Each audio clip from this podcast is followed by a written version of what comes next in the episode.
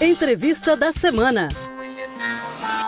A celebração do Dia Mundial do Meio Ambiente deste ano se dá em meio a uma das maiores crises de saúde da história mundial, a pandemia do novo coronavírus.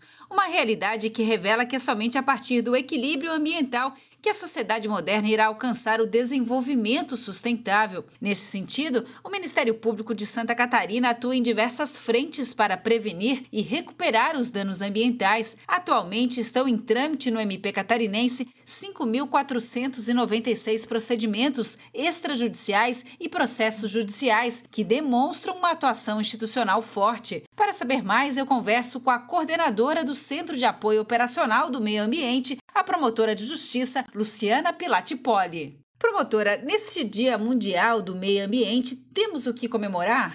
Neste Dia Mundial do Meio Ambiente, temos muito pouco a comemorar. A pandemia está aí para nos mostrar isso, nos mostrar o quanto a saúde humana é dependente do meio ambiente e quanto o nosso comportamento destrutivo pode nos trazer crise hídrica, mais doenças, desequilíbrio climático e incêndios, como temos visto nos últimos dias. Promotora, como é que está a atuação do MP catarinense na prevenção e recuperação dos danos ambientais? O Ministério Público tem atuado fortemente para a defesa do meio ambiente. Atualmente temos 5.500 procedimentos e processos judiciais buscando a proteção da natureza, do patrimônio histórico e dessa forma buscar a prevenção e a recuperação de danos, além da condenação eventualmente daqueles responsáveis por crimes ambientais. Quais os problemas ambientais mais recorrentes? Os problemas mais recorrentes de degradação ambiental são a destruição da vegetação, que tem sérias consequências para o abastecimento de água da população,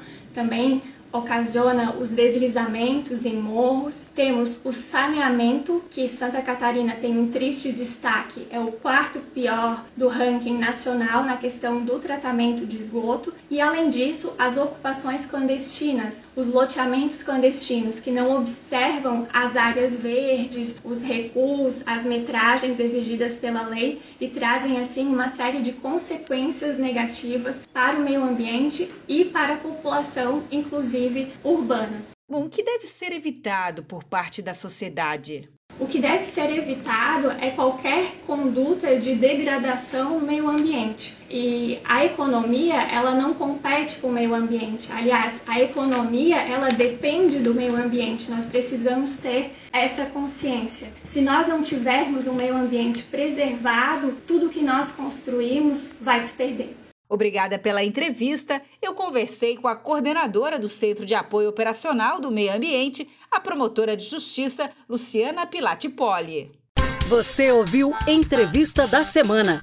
Para saber mais sobre o assunto, acesse o site do Ministério Público de Santa Catarina, www.mpsc.mp.br.